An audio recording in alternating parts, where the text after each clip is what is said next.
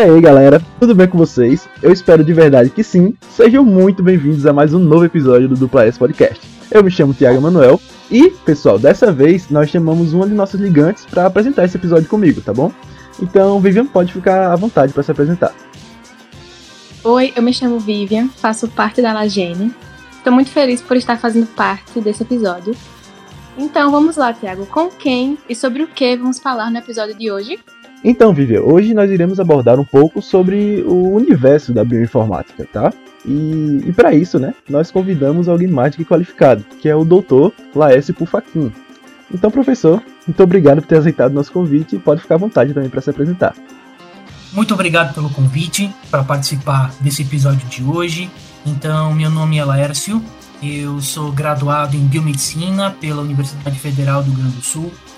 Por lá mesmo, eu fiz o meu mestrado e meu doutorado, oficialmente em Biologia Celular Molecular, mas na prática, de fato, exercendo pesquisa dentro da área de bioinformática e de modelagem molecular.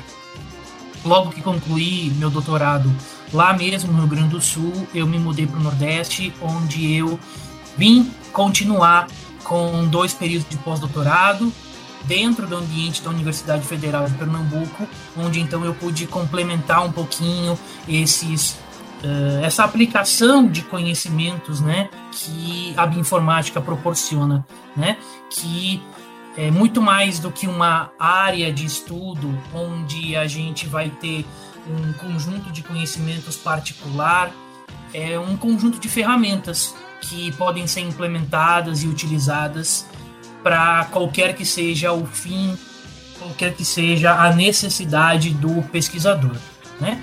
Então, o Laércio, ele é um de formação que seguiu carreira acadêmica e acabou que nunca foi para o lado do mercado de trabalho.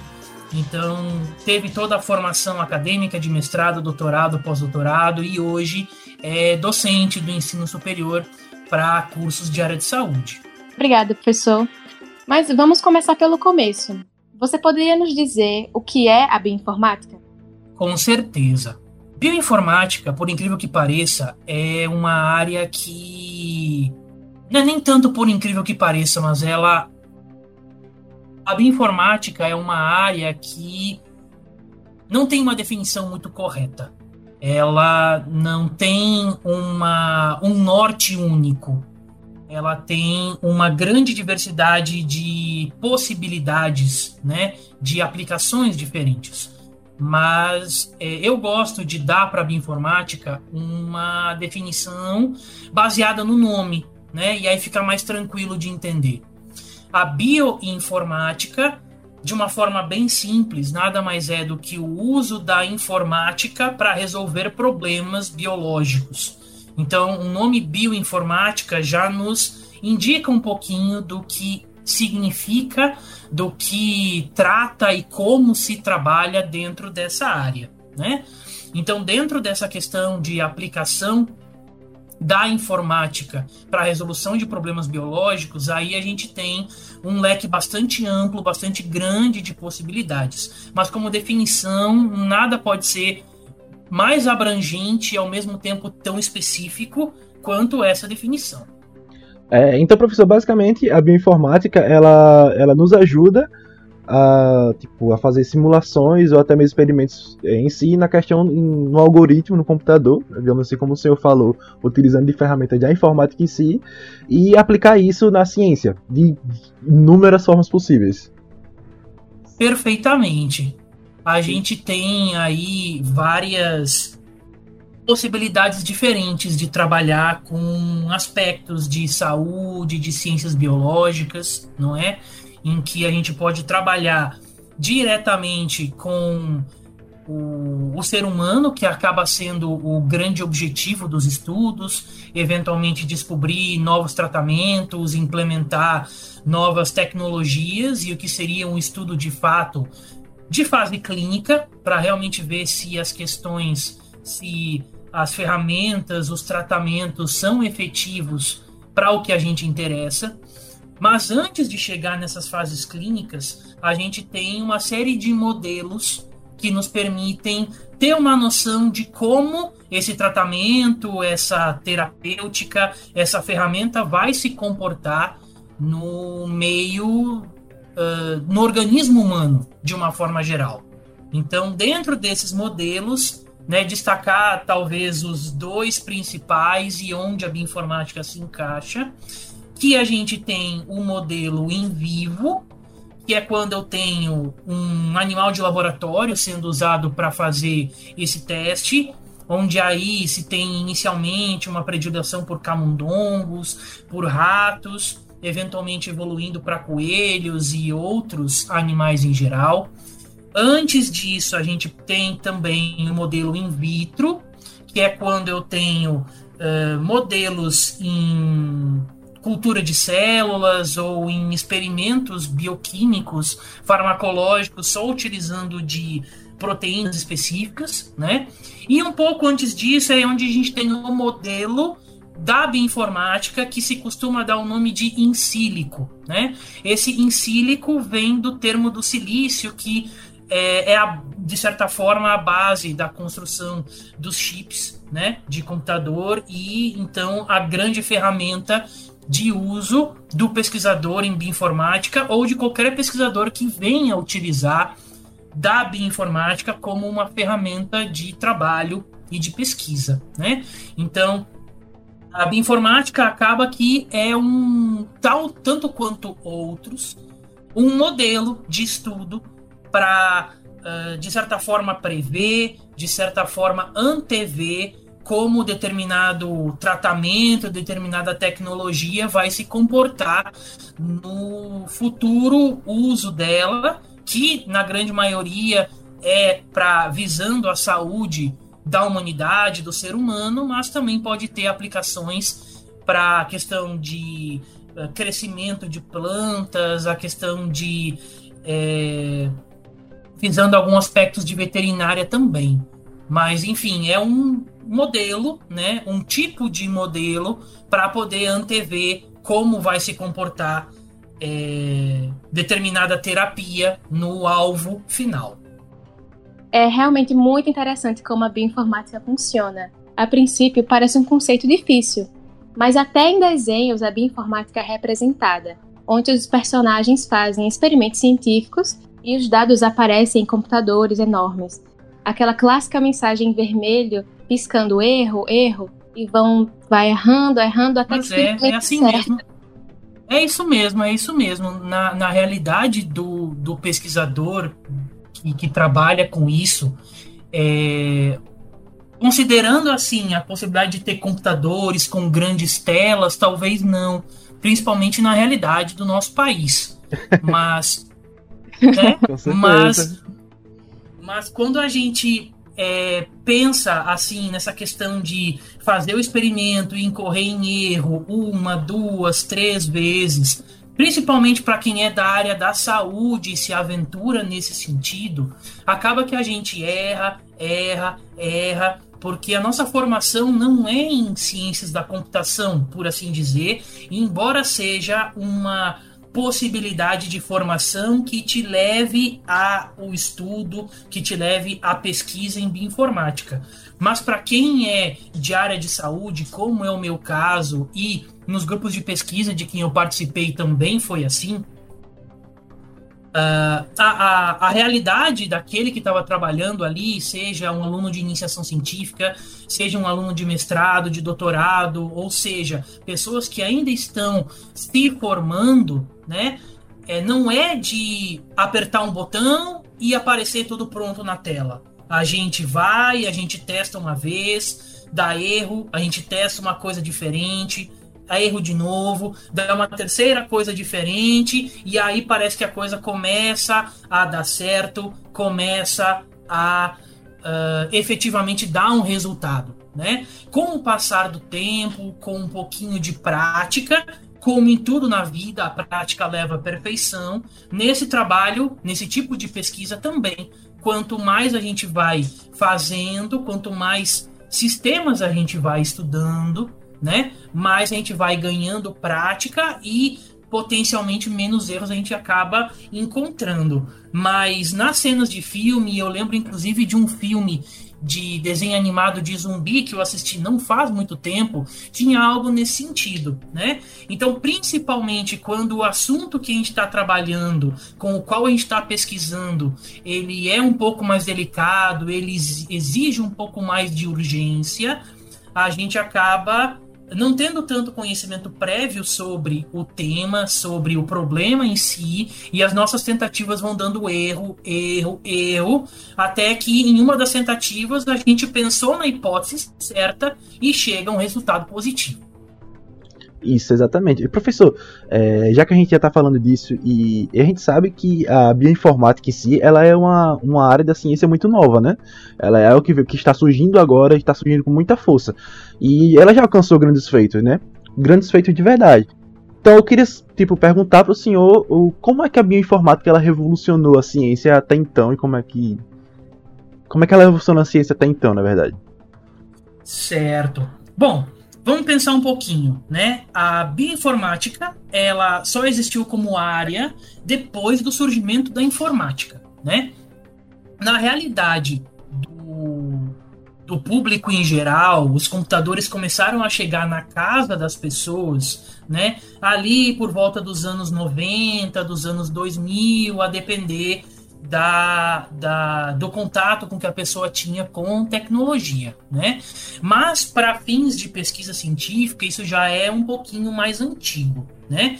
Então a bioinformática começou de uma forma até uh, não vou dizer devagar, mas de uma forma mais primordial ali entre a década de 50, 60, 70, onde os primeiros algoritmos foram criados, onde os primeiros testes começaram a ser feitos, e aí começou a ganhar corpo, começou a ganhar é, um pouco de até de notoriedade, né?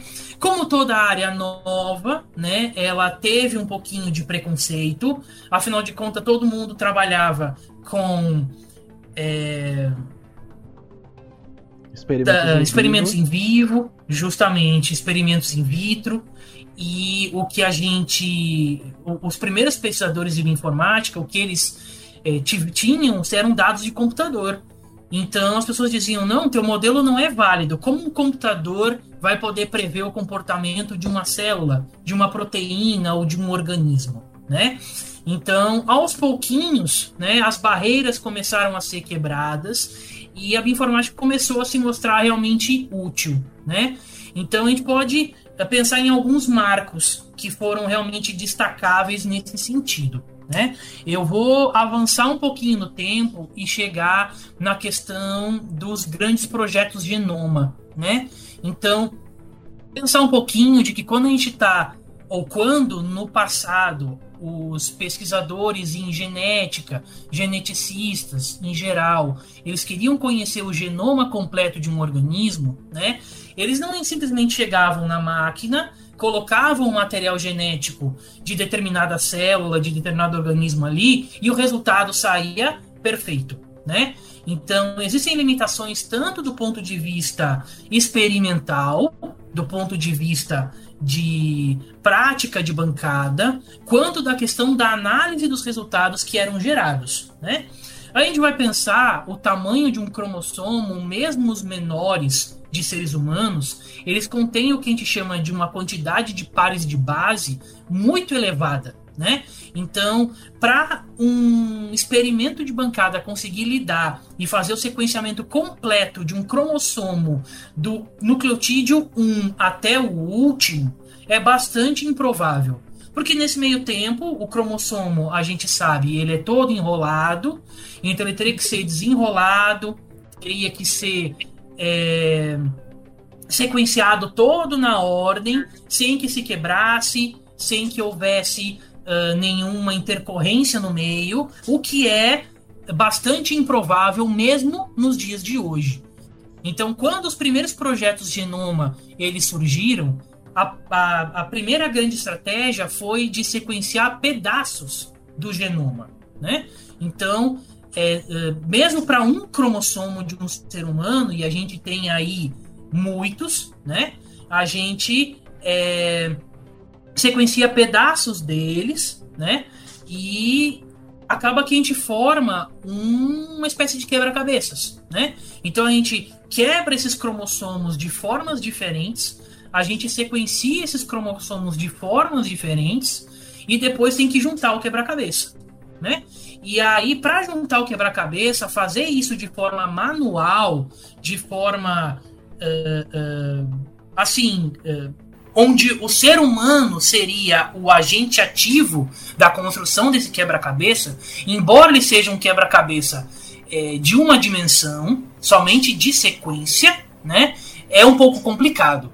Então, o primeiro grande uh, uso da bioinformática que realmente ganhou assim notoriedade de como ela podia ser útil foi exatamente no sequenciamento do genoma humano que foi publicado pela primeira vez em 2001. Então, foram dois grupos de pesquisa independentes que utilizaram de estratégias ligeiramente diferentes para executar isso e conseguiram chegar a resultados muito parecidos, mais ou menos ao mesmo tempo. E para poder juntar, para assim dizer, aquela sopa de letrinhas, aquele grande eh, quebra-cabeças com várias pequenas pecinhas, a bioinformática foi a primeira grande ferramenta, ou o primeiro grande uso, né, como ferramenta para auxiliar nesse sentido. Depois do genoma do ser humano, vários outros vieram, né? É, vários outros animais, mamíferos, plantas, e nesse sentido, sempre a bioinformática teve um papel bastante relevante. E nesse contexto, especificamente no contexto de genética e de genômica, né? Uh, teve um marco até um pouco mais recente do que isso para uma área da bioinformática um pouquinho diferente que é, não chega a ser tão não, não é que não seja ligada à genética ela é ligada à genética mas que tem uma ligação um pouco maior não com o código genético mas sim com as estruturas das proteínas, dos metabólitos que compõem os organismos, né? Então, um pouco mais recente, em 2013, né, é, foi concedido o prêmio Nobel para e de química para três pesquisadores que desenvolvem estudos nessa área, né? Foram eles o Martin Karplus, que é um austríaco, o Michael Levitt, que é um sul-africano, e o Ariel Warsh, que é um israelense. Eles três, muito tempo atrás, eles começaram a elaborar os primeiros modelos de bioinformática que, de acordo com a descrição do, do, do, motivo do prêmio Nobel, espelharam a vida real e são cruciais para a maioria dos avanços feitos na química hoje, no caso em 2013. Né? Então, é foi um, um, grande reconhecimento de que, ó, a bioinformática tem muito a oferecer. E vocês três, a esses três pesquisadores que foram pioneiros nesse sentido no desenvolvimento de programas e de algoritmos, foi concedido o Prêmio Nobel em Química por conta dessa desse feito, né, desse conjunto de é, é, ferramentas que auxiliaram em todo esse avanço que se permitiu a partir de então. É, cara, quando a gente começa a, a pensar nisso, no, no quão impactante pode ter sido é, o surgimento da bioinformática, é, porque, assim, ela não é algo tão novo, porque ela já vinha existindo aos poucos, mas, tipo, não era algo que era, que todo mundo tinha conhecimento e todo mundo ia conhecer, porque, como o senhor mesmo falou, existiam alguns preconceitos, né? Porque você imagina, é, é, eram du são duas, duas áreas separadas, temos a informática e temos a ciência, digamos assim, né? É, a ciência, a ciência quando eu falo da questão da, das biológicas e tal, nós vemos tipo o pessoal fazendo tipo testes in vitro ou teste em vivo e tendo pesquisando e tal, e chega é, e chega outro pessoal e começa a fazer simulações no computador é, ligadas àqueles testes em vivo através de algoritmos e tal, e começa a dar vários resultados. E quando a gente começa a pensar nisso, que essa fusão aconteceu assim, e, e os resultados que foram dados, como o senhor mesmo já citou aí, é, a gente fica pensando quão, o quão longe, até, quão, até quão longe isso pode ir, né? Até quão longe essa ciência pode contribuir para o mundo. Com certeza. Até foi um, ponto interessante que tu colocou, porque uh, primeiro ponto de que desde a minha graduação é, essa questão do preconceito era muito real, porque onde eu me formei existia uma uma instrução, por assim dizer, um aconselhamento para os alunos do curso para que procurassem atividade de pesquisa, de iniciação científica, e encorajavam que a gente entrasse nesse universo para que todos nós nos tornássemos é, profissionais focados na parte acadêmica, né? De uh, professores e pesquisadores de uma forma geral.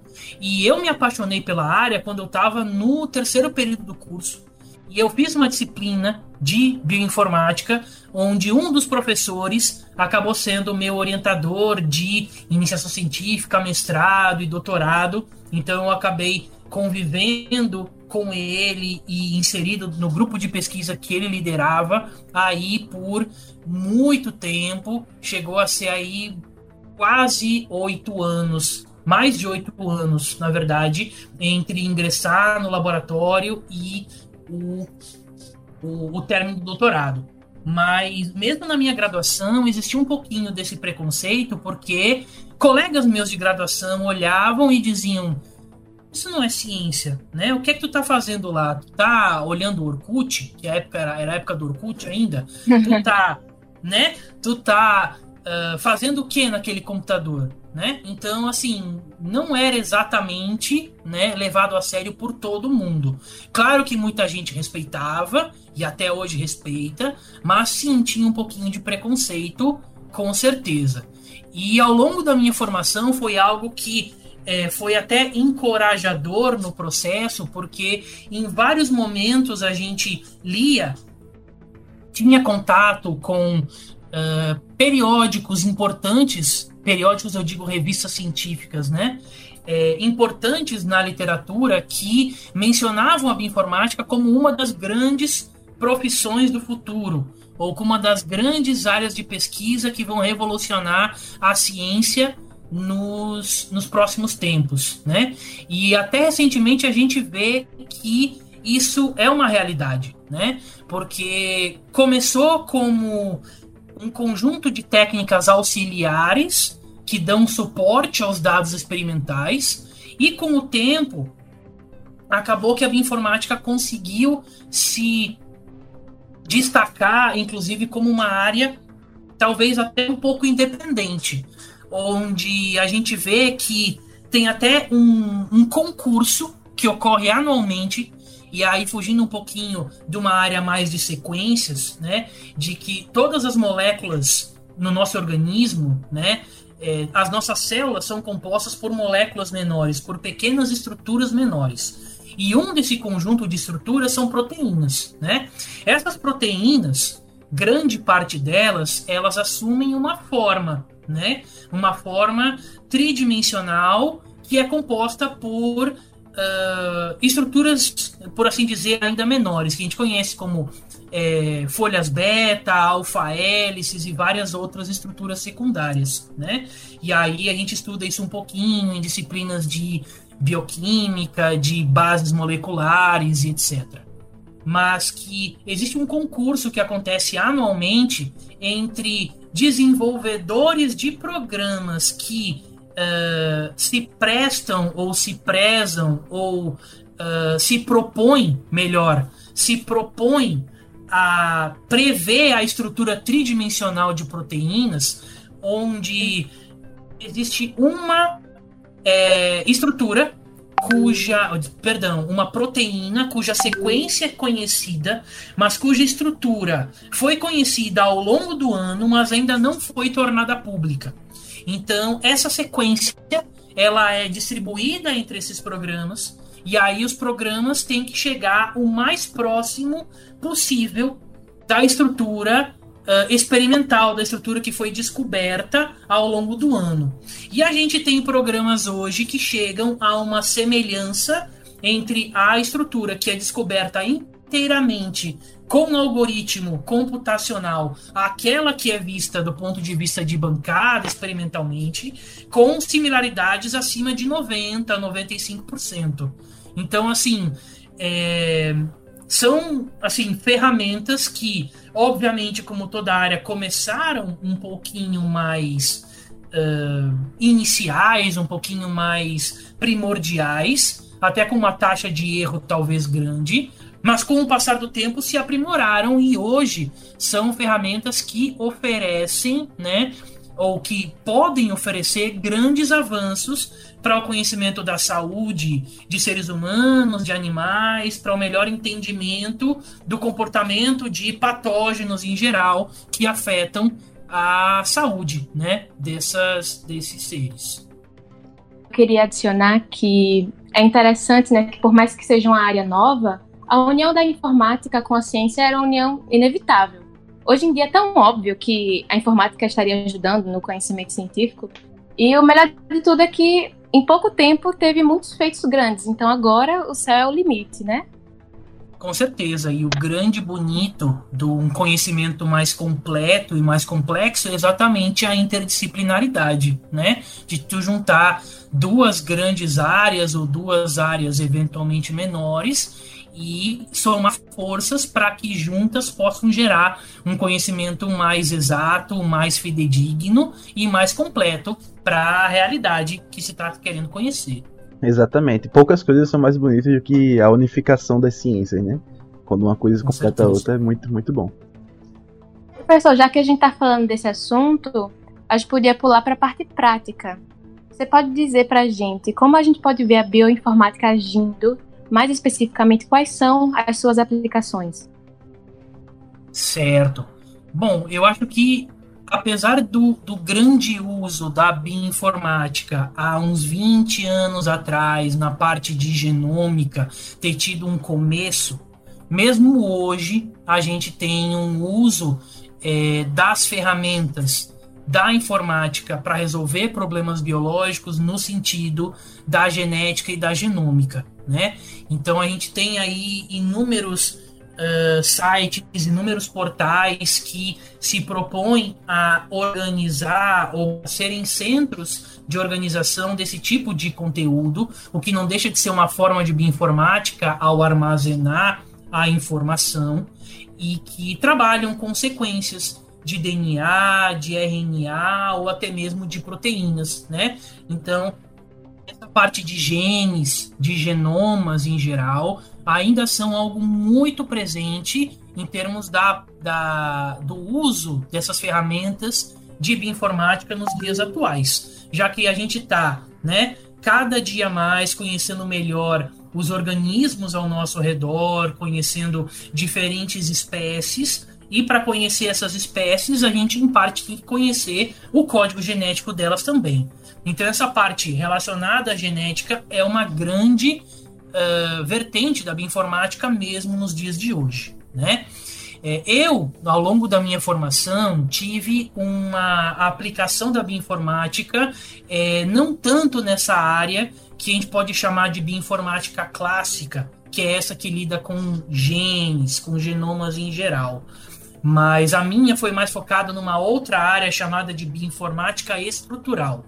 Essa ela foca em estudar, ela tem o norte dela no estudo de estruturas que compõem as células, né? Então a gente pode pensar na estrutura das proteínas que são sintetizadas dentro da gente. A gente pode pensar na estrutura das membranas que envolvem as células ou das membranas que envolvem os compartimentos internos da célula.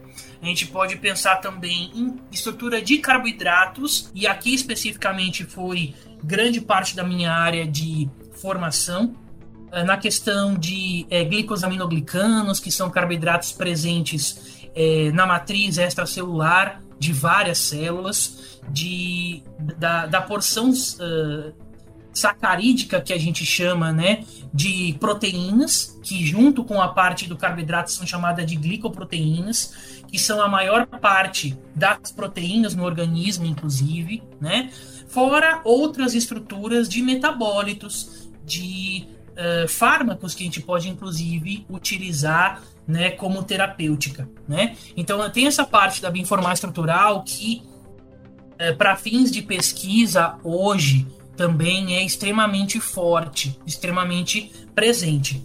em que a gente pode, nesse sentido, é, também, como a gente faz com a genômica, conhecer melhor o funcionamento dos organismos.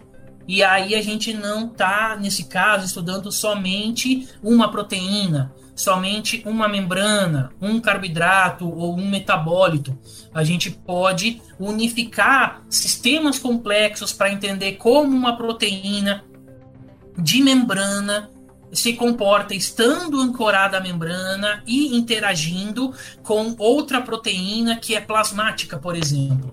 Então a gente consegue fazer, juntar o universo, né, várias biomoléculas ao mesmo tempo para entender como ocorre o processo de uh, sinalização celular, como ocorre o processo de uh, ligação entre proteínas, o quanto uma ligação eventualmente é mais forte do que outra e por que né, uma proteína se liga de forma mais forte do que outra a um determinado receptor. Né? Nesse mesmo sentido, existe inclusive uma aplicação bastante forte na indústria da bioinformática estrutural, que é aquela relacionada a uh, fármacos novos. Né? Então, quando eventualmente está se procurando um fármaco, um medicamento novo, né, para é, resolver, para tratar determinada doença, para uh, levar à, morte de determinado patógeno, né? É, antigamente, antes do advento da bioinformática, tudo tinha que ser feito inicialmente através de experimentos in vitro. Então eu tinha a proteína, que era o meu alvo, dentro do meu experimento, e eu, nesse experimento, testava vários compostos diferentes que poderiam ser inibidores dessa proteína, ativadores dessa proteína, ou dentro de uma solução eu poderia ter o patógeno em si, e aí eu poderia colocar os fármacos ali para testar se esses fármacos levariam essas, esses organismos a a morte, por exemplo, né? Então isso, né, é, gera custos muito elevados e sempre foram um grande problema da indústria farmacêutica essa questão do custo relacionado a esses testes in vitro iniciais. Mas com a informática, com a bioinformática mais especificamente, e de uma técnica em específico, que alguns chamam pelo termo em inglês, que é de docking, e outros traduzem para o, o português, e utilizam o termo ancoramento molecular, a gente consegue avaliar no computador como um conjunto enorme de um, moléculas diferentes, de metabólitos diferentes, de compostos bioativos diferentes se ligam com essa proteína-alvo em determinado sítio dela. Então a gente consegue ter um que a gente chama de um screening, de uma varredura inicial para talvez mil, dez mil, cem mil compostos diferentes e a partir desse grande conjunto de compostos poder refinar quais deles no modelo computacional interagiram de forma mais interessante com o meu alvo. E ao conhecer isso, eu vou ter menos custo para o teste in vitro, menos custo para a síntese dessas moléculas, o que reduz também toda a a, o custo né, relacionado à produção de um medicamento. Né? Então, a gente falou aqui um pouquinho, tem a questão da parte de pesquisa em genômica, tem a parte de pesquisa para um melhor conhecimento do comportamento do organismo, de interação entre moléculas, processo de sinalização celular, enfim, e até mesmo para fins de indústria, para descoberta de fármacos ou para determinação de qual fármaco é mais adequado, né, para determinada situação. Isso tudo são usos atuais da bioinformática que cada vez mais, né, crescem por conta da descoberta ou do desenvolvimento de novas ferramentas que, felizmente, conseguem tornar o processo ainda mais rápido e ainda mais confiável. Exatamente. E quando a gente pensa na junção da bioinformática e da biotecnologia em geral, é, e sua forma aplicada, como o senhor falou, do exemplo da, da questão dos fármacos, de estrutura dos fármacos e tal, tem também. É basicamente na ação em todas as ômicas, digamos assim. As ômicas são é um é o sufixo para as áreas que terminam com, com, com, essa terminação. Por exemplo, a genômica, a proteômica, a metabolômica. Metabolômica, acho que está correto, né? Mas enfim. Tá correto, metabolômica. Pronto, então, é, principalmente quando a gente pensa nessas áreas, as explicações da, da, bio, da bioinformática é imprescindível. É tipo.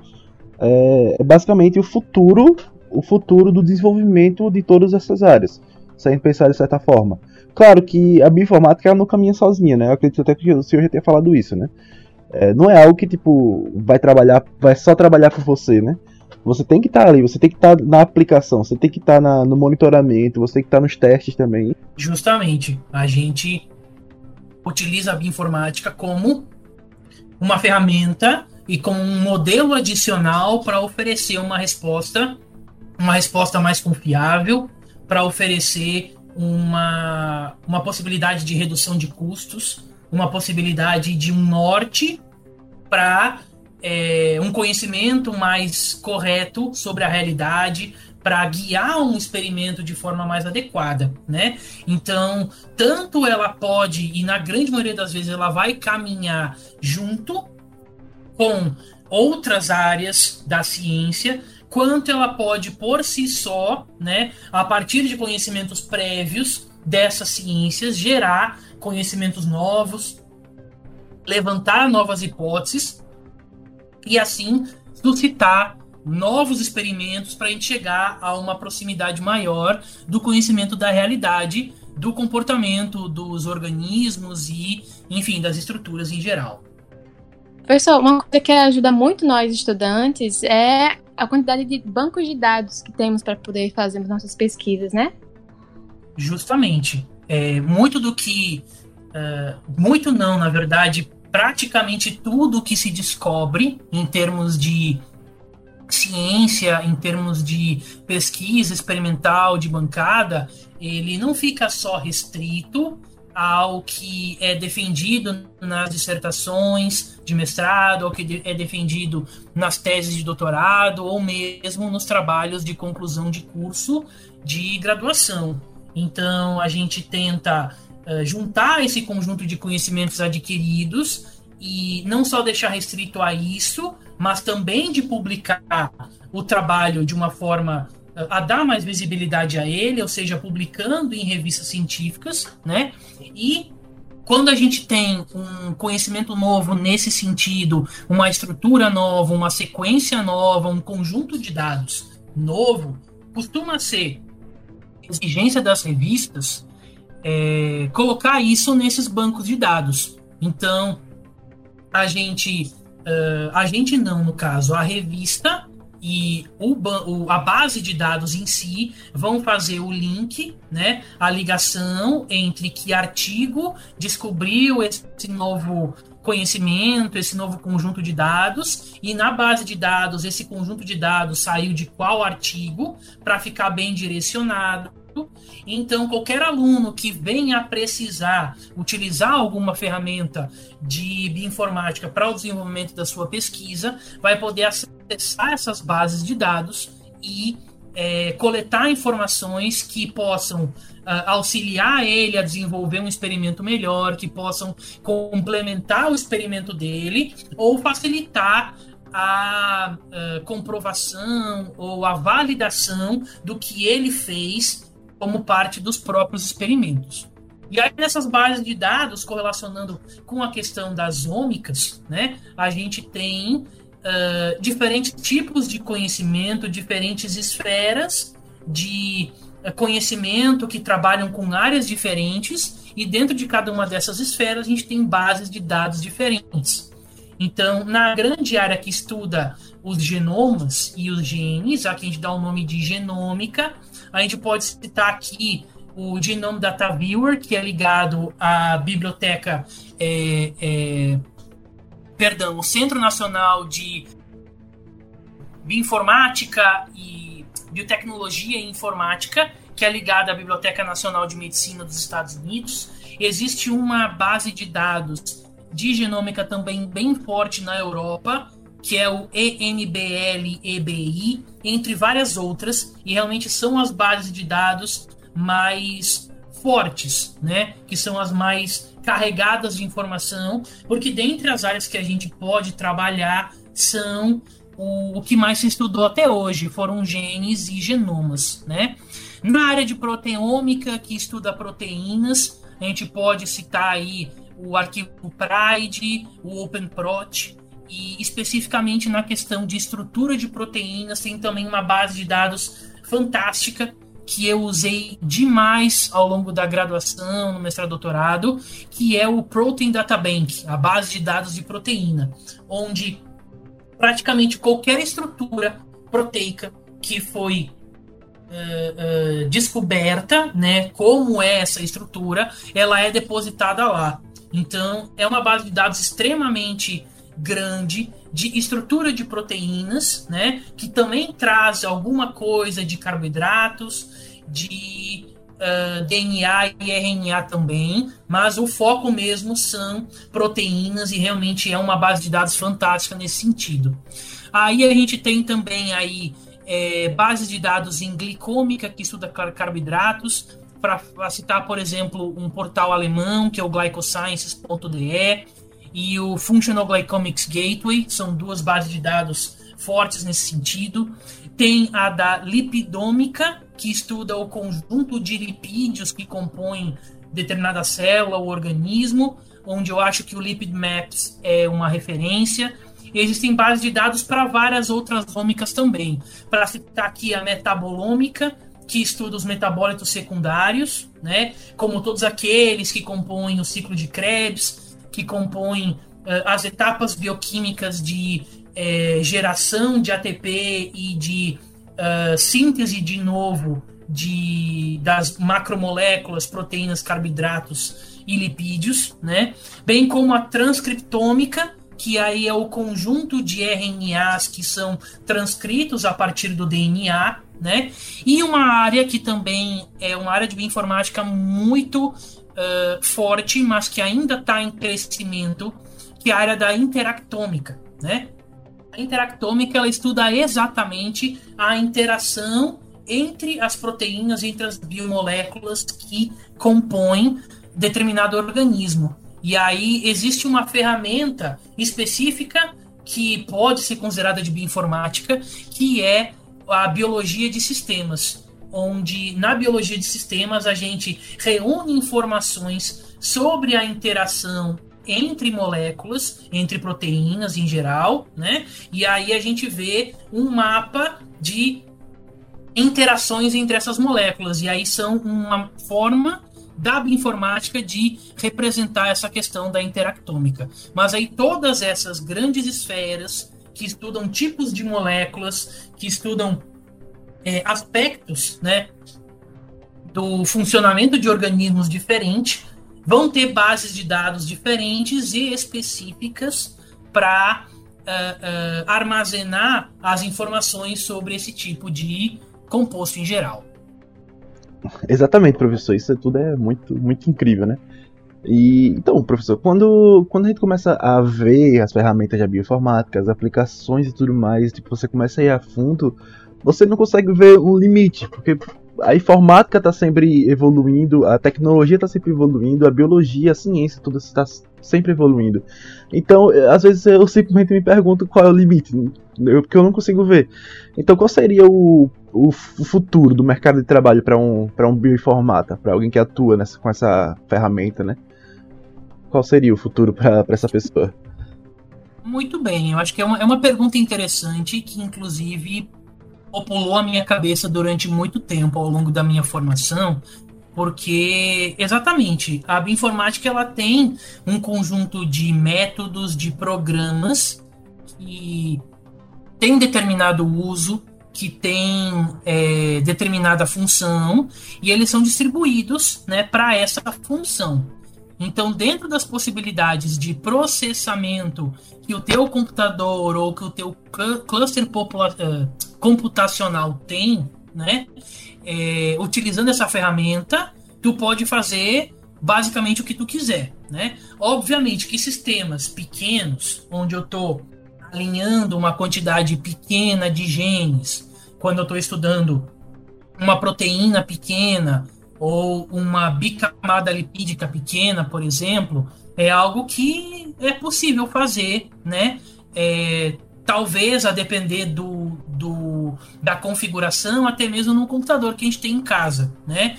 Tendo um processador aí relativamente potente, até mesmo uma placa gráfica, é possível fazer isso com uma agilidade relativamente razoável. Mas pegar aí alguns exemplos de sistemas que já foram feitos, né? A gente vai querer estudar um ribossomo inteiro, né?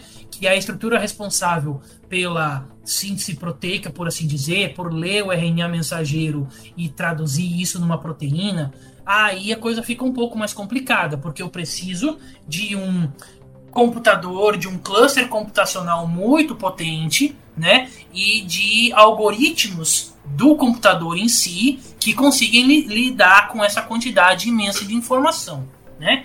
Então, obviamente que o que a gente pode fazer tá de certa forma uh, limitado pelo poder computacional a que a gente tem acesso e as possibilidades que os programas e as ferramentas nos oferecem, né?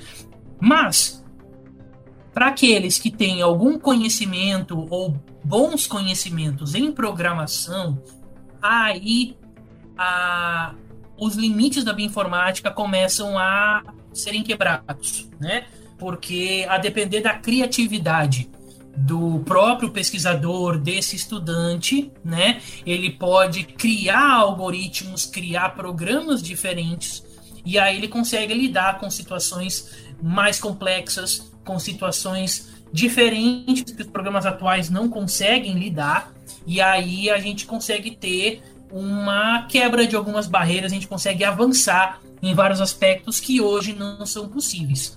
E até a gente vai é, olhar para grande, os grandes feitos, por assim dizer, em, em bioinformática, todos eles estiveram associados com o desenvolvimento de um algoritmo novo, com o desenvolvimento de um programa novo, né? Então isso gerou uh, no passado aqueles que conseguiram gerar um algoritmo, um programa novo e ele realmente conseguiu é, é, é, exercer né, o que ele se propôs, ele gerou uma inovação, gerou uma nova uh, uh, uma nova forma de tratar um problema, né? E aí conseguiu construir o conhecimento de uma forma uh, muito mais completa, muito mais rápida também, né? Mas no geral, uh, fora a questão da capacidade de processamento dos computadores e dos, das possibilidades que os programas te oferecem, né? Para um pesquisador ou para alguém que tem a bioinformática como profissão, é, muito do limite tem a ver com a sua própria criatividade, né? Até mesmo na época de, é, de pesquisador mais, mais onde o contato era maior, assim por assim dizer, e eu falo por experiência própria, né? É, a gente tinha conseguia uh, extrair melhor os dados de determinada pesquisa quando a gente ia além das metodologias de análise mais convencionais. Né? A gente pode mencionar algumas no que diz respeito à bioinformática estrutural. Tem o que a gente chama de RMSD, o RMSF, o raio de giro, por exemplo. E quando a gente consegue fugir um pouquinho disso e um pouco mais além nas formas de analisar o sistema que a gente está estudando, a gente consegue é, gerar respostas diferentes e gerar uh, conhecimentos diferenciados também para complementar, por assim dizer, o que uh, tem de lacuna na ciência sobre os temas né, que a gente está tratando. Então, uh, realmente é uma área que uh, bioinformática de uma forma geral, né? É uma área que ela depende muito de tu ter um bom poder computacional para poder gerar dados de forma mais rápida, mais ágil.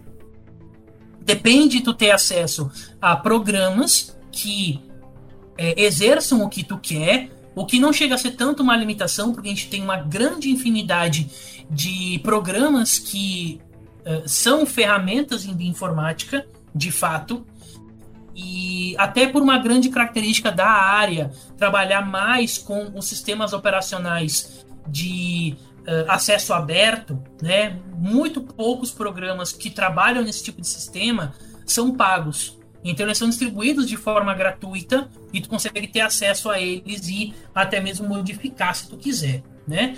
Mas enfim, fora a questão do poder computacional e dos programas que tu tem acesso, das ferramentas que tu tem acesso, te oferecerem o que tu precisa, acho que a limitação, de certa forma, do que pode ser feito tem um pouco a ver com a criatividade do estudante e do pesquisador. Então, se tu consegue ir além ou fazer diferente do que foi feito até então, mesmo usando as mesmas ferramentas, os limites são poucos. E a gente consegue fazer coisas bastante interessantes, por que não dizer extraordinárias, utilizando essas ferramentas. Muito bom. Eu acho que, que a depender, como o senhor mesmo falou, a depender da, do, do quão longe você quer ir com essa ferramenta, do quão longe você quer atingir, é só você ir, porque é só você ter o conhecimento e a prática também, né? Você ter a parte técnica que você vai conseguir adaptar a ferramenta para você de, de alguma maneira, né? Acredito eu. E isso aí, o limite é meio que quebrado, né? Justamente, é isso aí. Então, gente, infelizmente chegamos ao final do episódio de hoje. Muitíssimo obrigado a todos que nos escutaram até aqui. E como sempre, foi um prazer imenso passar um pouco de informações para vocês sobre essa vasta e incrível área que é a bioinformática. Exatamente, Tiago. Bom, eu queria agradecer ao convite, esse episódio foi ótimo. E, claro, agradecer a presença do professor Laércio. Professor, gostaria de falar mais alguma coisa para finalizar? Acho que me resta agradecer imensamente ao convite. É sempre um prazer poder é, passar um pouquinho do que a bioinformática pode fazer, do que a bioinformática é, de uma área que eu me apaixonei desde cedo quando decidi é, trilhar esse caminho de área da saúde e que, enfim, como a gente conversou um pouquinho hoje, com o treinamento, por assim dizer, adequado e com pessoas que consigam te guiar pelos caminhos corretos, a gente consegue fazer é, gerar conhecimentos novos, consegue até mesmo aplicar isso de uma forma direcionada para fins industriais, para fins uh, além da academia, né? É, de diferentes formas e de formas muito completas.